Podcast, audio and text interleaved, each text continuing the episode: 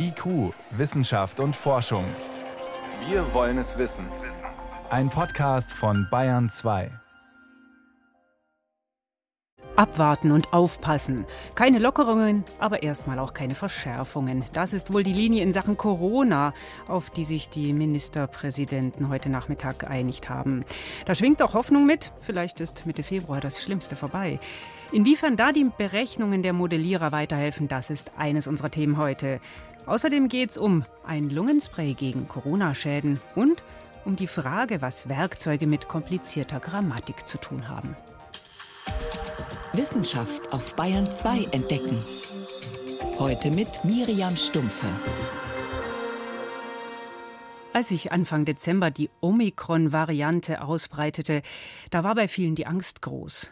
Ein Virus, das um ein Vielfaches ansteckender ist, als wir es von Delta kennen und das dazu noch in der Lage ist, den Immunschutz auszutricksen, das klang nach Horrorszenario. Zwar gab es erste Berichte, dass vielleicht der Krankheitsverlauf im Schnitt milder ist, aber so genau wusste man es nicht. Jetzt stecken wir mittendrin in der Omikron-Welle und die große Krise ist bisher ausgeblieben. Kommen wir auch ohne harte Kontaktbeschränkungen noch glimpflich davon und haben wir es in ein paar Wochen hinter uns? Einer, der das in Modellierungen versucht herauszufinden, ist Professor Dirk Brockmann von der Humboldt-Universität Berlin. Auch für das Robert-Koch-Institut arbeitet er an Vorhersagemodellen. Im Dezember klang er noch sehr besorgt. Vor der Sendung jetzt konnte ich ihn fragen, ist er jetzt entspannter? Ich würde sagen, ich bin etwas entspannter, aber auch das hat halt verschiedene Ursachen. Ich bin entspannter, aber dennoch besorgt. Warum sind Sie entspannter? Und Fangen wir mal da an. Warum sind Sie entspannter? Ja, weil es natürlich noch hätte viel schlimmer kommen können, weil die Omikron-Variante ja auch eine Variante hätte sein können, die schwer krank macht. Und das wäre wirklich schlimm. Das hat sich jetzt herausgestellt, ähm, dass es nicht so ist? Genau. Das ist also ein, Vorteil. Dennoch ist es so, dass selbst wenn diese Wahrscheinlichkeit, dass jemand schwer erkrankt, zehnmal geringer ist, wird das wieder kompensiert, wenn zehnmal mehr Menschen gleichzeitig infiziert werden. Also es gibt immer sozusagen zwei Seiten hier. Und deshalb äh, bin ich nicht so besorgt wie Anfang Dezember, aber immer noch besorgt. Was sagen denn jetzt Ihre Modelle? Wann kommt die Spitze dieser Welle, wenn wir die Maßnahmen so beibehalten, wie wir sie gerade haben? Also unsere Modelle, und das deckt sich im Wesentlichen auch mit den Ergebnissen anderer Modellierer, zeigen ein Maximum etwa Mitte Februar plus minus eine Woche. Das kann man immer nicht so ganz genau sagen, aber wann dieser Peak erreicht wird, ist eine relativ stabile Aussage. Es ist noch nicht so ganz klar, wie hoch dieser Peak dann sein wird. Das hängt von Parametern dieser Omikron-Variante ab, zum Beispiel wie schnell die Boosterimpfung nachlässt, was die Infektionsdynamik angeht. Und das heißt, wenn man geboostert wird, dann ist erstmal die Wahrscheinlichkeit verringert, dass man überhaupt angesteckt wird und diese Wahrscheinlichkeit lässt dann nach einer bestimmten Zeit nach. Und so dass auch geboosterte Menschen angesteckt werden können. Und da zeigen so erste Ergebnisse auch von Sandra Ziesek aus Frankfurt, dass das relativ schnell gegebenenfalls passiert. Und von solchen Parametern hängt es dann ab, wie hoch diese Delta-Welle ausfällt, auch von anderen Dingen, die man noch nicht so genau weiß. Aber man kann grob die Größenordnung abschätzen, wie hoch diese Welle sein wird, wenn alles so bleibt, wie es ist. Also wenn zum Beispiel die Menschen ihr Verhalten nicht ändern, was in beide Richtungen gehen kann. Es kann ja sein, dass wenn die Fallzahlen so extrem hoch werden, dass äh, Menschen wieder vorsichtiger sind. Es kann aber auch sein, dass sich so in der Gesellschaft die Idee durchsetzt, dass Omikron nicht besonders krank macht, eben wie eine Erkältung oder sowas. Das würde bedeuten, dass die Menschen unvorsichtiger werden oder sich wieder normaler verhalten, was das Infektionsgeschehen wieder anfeuern kann. Und wie so, groß ist denn die Bandbreite bei Ihren Schätzungen, wie hoch der Peak sein wird Mitte Februar? Also typischerweise einige hunderttausend Neuinfektionen pro Tag. Und das Was schwankt heißt? Halt so, das schwankt halt zwischen 200.000 und 800.000 Neuinfektionen pro Tag etwa. Das wäre schon ein Unterschied. Ja, genau. Ähm, aber ne, das ist halt etwas, bei den Modellen geht es ja darum, sozusagen nicht nur in etwa abzuschätzen, äh, wo wir da hingehen, sondern was unmöglich ist. Das heißt also, die Ränder der Vorhersagbarkeit zu bestimmen. Und da sind wir in so einem Spektrum, also von etwa 200.000, aber bis auch 800.000 Neuinfektionen pro Tag an dem anderen Ende des Spektrums. Wo genau das dann liegen wird, das lässt sich nur schwer vorhersagen. Hm. Lässt sich das in zwei Wochen genauer sagen? Das lässt sich mit jedem Tag, dem, dem neue Daten kommen, besser vorhersagen. Da hofft man dann, dass es etwas schärfer wird. Was sehr schwierig vorherzusagen ist, ist dann die nachfolgende Belastung der Krankenhäuser, Das ist das, was interessiert. Was können, genau. was können Sie denn da sagen?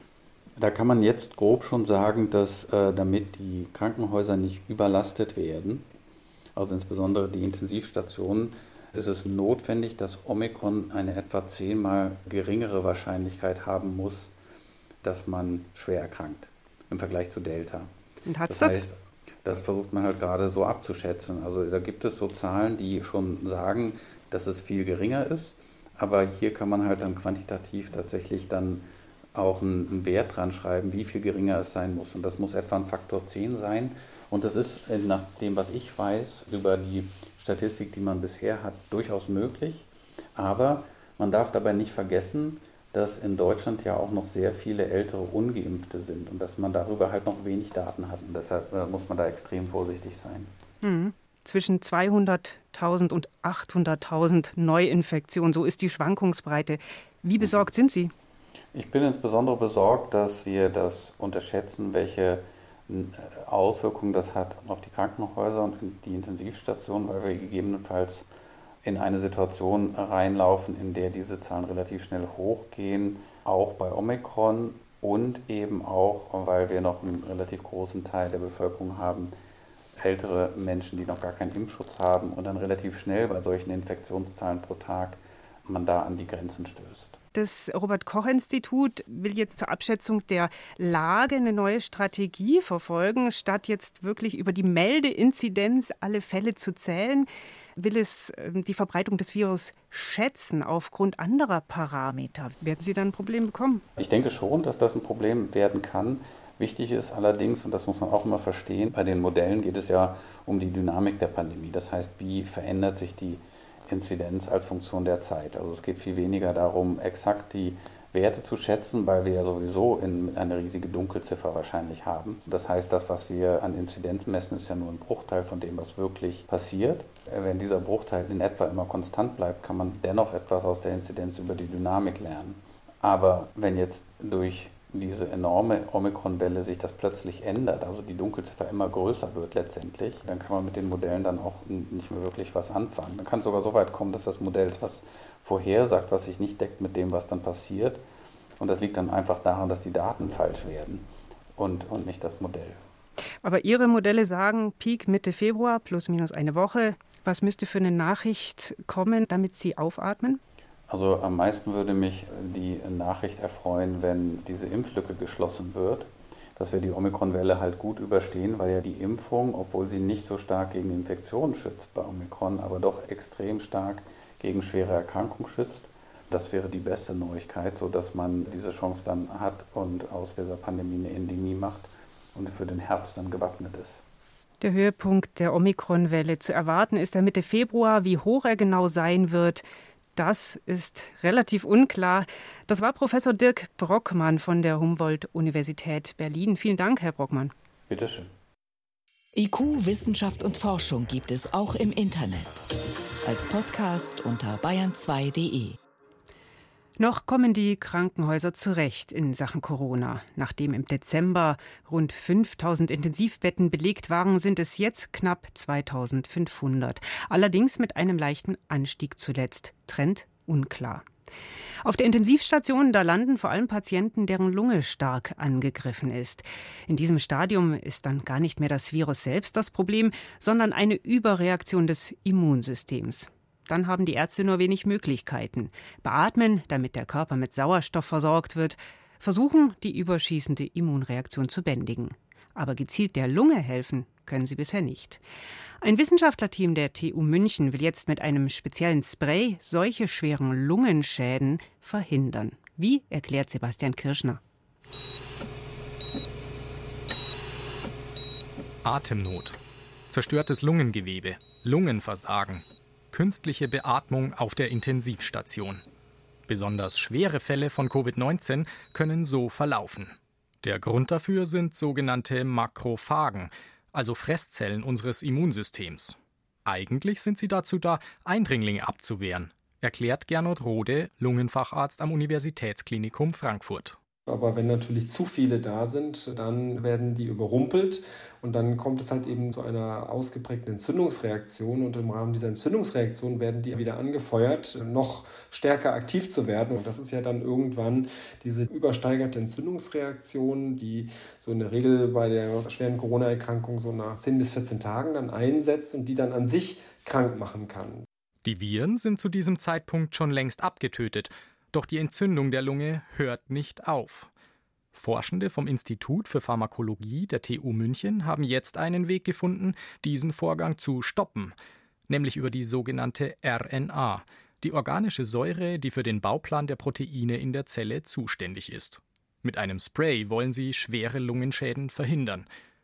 Denn die Fresszellen brauchen spezielle MikroRNA, damit sie die Entzündungen überhaupt auslösen können. Arzneimittelforscher Stefan Engelhardt.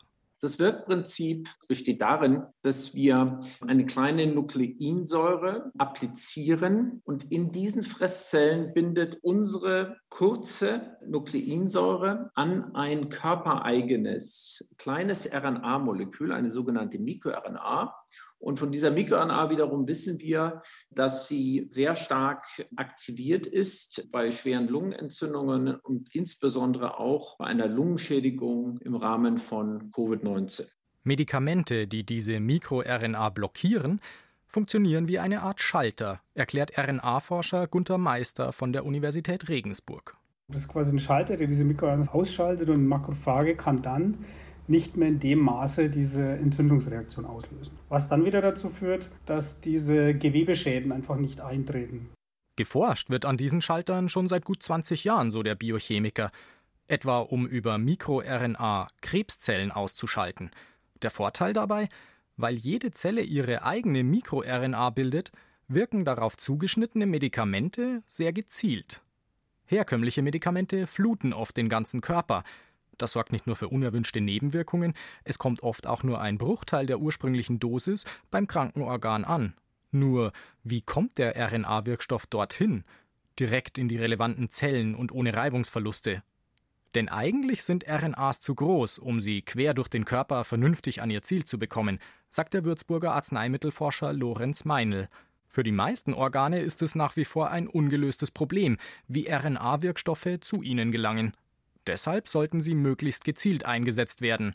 Bei der Lunge daher über ein Spray zu kommen, für Lorenz Meinl der richtige Weg. Wenn ich das jetzt aber an der Lunge anwende, dann muss ich ja gar nicht mehr über eine Barriere, sondern ich kann das ja über den Atemweg in die tiefe Lunge reinbringen. Doch den eigentlich klugen Schachzug macht für ihn erst die Kombination mit einem besonderen Zuckermolekül aus, das das Münchner Team um Stefan Engelhardt entdeckt hat. Gewissermaßen der Schlüssel zur Zelle. Wir sind auf einen Zuckerrezeptor gestoßen, der sich sehr gut eignet, um Zutritt zu bekommen zu diesen Entzündungszellen der Lunge. Wir können also eine krankmachende kleine körpereigene RNA in diesen Entzündungszellen selektiv hemmen. Auch wenn der Wirkstoff damit keine Lungenschäden rückgängig machen kann, die Forscher halten die RNA-Technik, die ihm zugrunde liegt, für zukunftsweisend. Der Mechanismus wäre auch übertragbar auf andere Erkrankungen der Lunge. Also nicht nur für Covid-19. Also das wäre schon ganz toll, wenn man über so einen Ansatz da eine neue Therapiemöglichkeit hätte. Glaubt Pharmakologe Lorenz Meinl. Für RNA-Forscher Gunther Meister ein Beispiel für eine neue Generation von Wirkstoffen. Auch Lungenfacharzt Rode hält es für den nächsten Schritt bei Medikamenten für die Atemwege mit vielen denkbaren Einsatzmöglichkeiten. Da gibt es natürlich alle möglichen Formen der Lungenentzündungen, aber auch chronische Erkrankungen der Atemwege zum Beispiel, das Asthma bronchiale, die sogenannte COPD, die ja durch Zigarettenrauchen in der Regel ausgelöst wird, also die chronisch obstruktive Bronchitis, wo so eine Technik potenziellen Einsatz hat. Also wenn man zeigen kann, dass das jetzt bei Covid funktioniert, dann ist das wirklich das Tor zu einer neuen Welt. Doch bis dahin dauert es noch. Bewiesen hat sich das Verfahren bisher erst bei Versuchen mit Mäusen. Mit einem marktreifen Medikament für Menschen rechnen die Münchner Forscher frühestens in zwei Jahren. Bayern 2. Wissenschaft schnell erzählt. Und dafür ist jetzt mein Kollege Johannes Rostäuscher hier gegenüber ins Bayern 2 Studio gekommen Und wir beginnen mit Corona und der Übersterblichkeit. Die hat jetzt das IFO-Institut neu untersucht und die kommen dabei auf Zahlen, die nicht wahnsinnig weit von denen des Robert-Koch-Instituts entfernt liegen, aber doch ein gutes Stück drunter. Mhm. Laut IFO sind in den Corona-Jahren 2020 und 2021 96.000 Menschen mehr gestorben, als zu erwarten gewesen wäre. Das RKI zählt jetzt für den gleichen Zeitraum knapp 113.000, die mit oder an Corona gestorben sind. Also so wahnsinnig groß ist der Unterschied nicht. Ungefähr 15 Prozent. Aber ein weiteres Ergebnis, auch diese Übersterblichkeit zeigt, dass die Älteren natürlich am gefährdetsten sind. Knapp zwei Drittel der vom IFO ermittelten Corona-Übersterblichkeiten betrifft Menschen im Alter von 80 und darüber. 30 Prozent waren demnach 60 bis 70 und nur oder nach, je nach Sichtweise immerhin 7 Prozent unter 60. Das sind also die Zahlen für Deutschland. Genau, und interessanterweise hat ein Statistikinstitut in Seattle und außerdem die Datenredaktion der Zeitschrift The Economist gerade Abschätzungen der Übersterblichkeit weltweit veröffentlicht. Und da ist das Ergebnis völlig anders. Weltweit sind demnach viel mehr Menschen, viel mehr Menschen an Corona gestorben als nach den offiziellen Zahlen. Wie viel mehr? Die WHO zählt gerade 5,6 Millionen Corona-Tote. Aber der Economist zum Beispiel geht von einer Übersterblichkeit irgendwo zwischen 12 und 22 Millionen aus. Das, das ist ein ordentlicher Unterschied. Warum? Das sind natürlich auch Modellierungen und Abschätzungen, klar, deswegen auch diese Spannweite. Aber es gibt offenbar viele Länder, in denen die Übersterblichkeit in den Corona-Jahren viel, viel höher liegt als erfasst, als offiziell eben Corona-Zahlen erfasst. Und weit, ähm, weil sie weniger erfasst werden und weil es auch politisch nicht erwünscht ist, zu viele Corona-Tote zu haben. In Russland liegt jetzt zum Beispiel die von den Modellierern abgeschätzte Übersterblichkeit viermal höher als die offiziell gemeldeten Zahlen. In Ägypten ist der Faktor fast 10. Das mhm. haben die eben hochgerechnet und kommen dann auf 12 bis 22 Millionen. Jetzt wechseln wir noch zum Sport. Skispringen und die Ungerechtigkeit der Schiedsrichter. Da geht es wahrscheinlich um die Haltungsnoten, oder? Da kann man zumindest eine gewisse systematische Bevorzugung der eigenen Landsleute durch den Schiedsrichter statistisch ermitteln. Das hat die LMU München gemacht mit mehr als 40.000 Sprüngen aus den letzten vier Wintern. Im Schnitt bewerten Schiedsrichter ihre Landsleute um 0,1 Punkt besser. Und das färbt lustigerweise auf die anderen vier Jurymitglieder ab.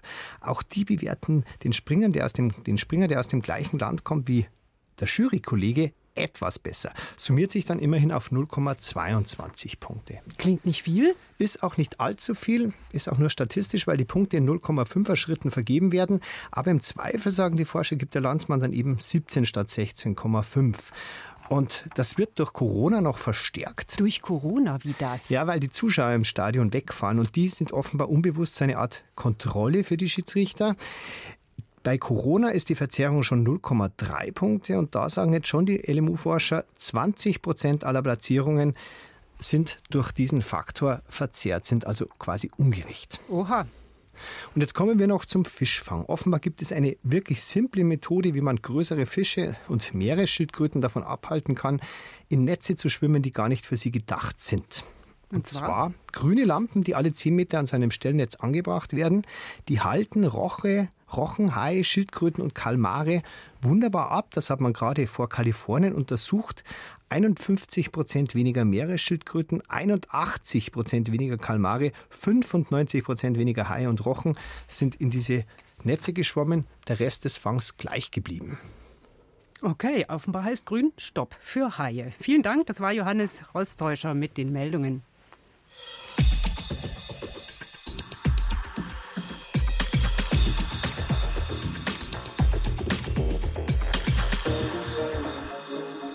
Handwerkliches Geschick, das kann für die einen bedeuten, einen Nagel gerade in die Wand schlagen. Für die anderen fix den sperrigen Fahrradschlauch über die Felge ziehen, wenn der Reifen platt war. Und für die nächsten ein Spitzendeckchen häkeln. Mit Werkzeug umgehen, das war ein entscheidender Schritt in der Entwicklung des Menschen. Und offenbar einer, der noch mit was anderem zusammenhängt, das den Menschen auszeichnet. Die Entwicklung der Sprache.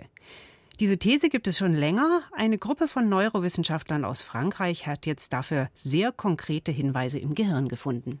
Wenn du ein Handwerker bist, dann wird das deine sprachlichen Fähigkeiten verbessern. So fasst Simon Thibault seine neuesten Forschungsergebnisse zusammen. Handwerkliches und sprachliches Geschick hängen zusammen, bedingen einander. Das haben auch schon andere Experimente gezeigt. Wenn wir sprechen, aktiviert das große neuronale Netzwerke im Gehirn, alle Sinne betreffend. Zum Beispiel, wenn du einen Apfel isst, hast du verschiedene Empfindungen. Der Geschmack, der Sound beim Reinbeißen. Man kann den Apfel auf verschiedene Weise anfassen, greifen. Und all diese sensorisch-motorischen Empfindungen werden im Gehirn aktiviert, sobald wir nur das Wort Apfel lesen.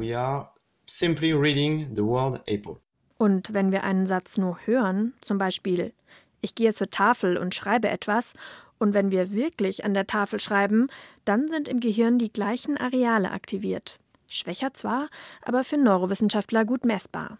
Simon Thibault wollte das genauer wissen.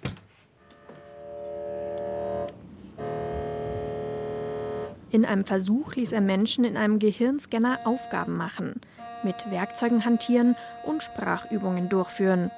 Was er sah?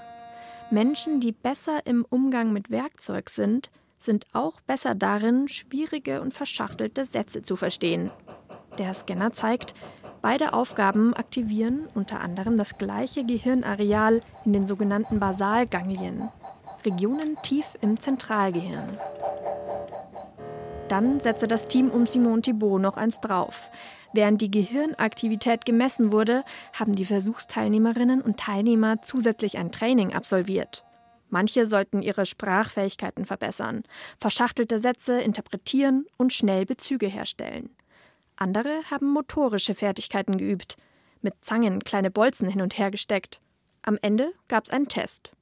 Wie gut waren alle in beiden Aufgaben? Mit dem Ergebnis? This effect Den Effekt gibt es auch in der anderen Richtung. Wir haben die Versuchsteilnehmerinnen und Teilnehmer in Sprache trainiert und wir haben eine Verbesserung im Werkzeuggeschick gefunden. Das wurde bisher noch nicht experimentell gezeigt. Dass man komplexe Sprache trainiert und dann geschickter mit Werkzeugen umgehen kann und andersrum, könnte mit der menschlichen Evolution zusammenhängen, denken die Wissenschaftler.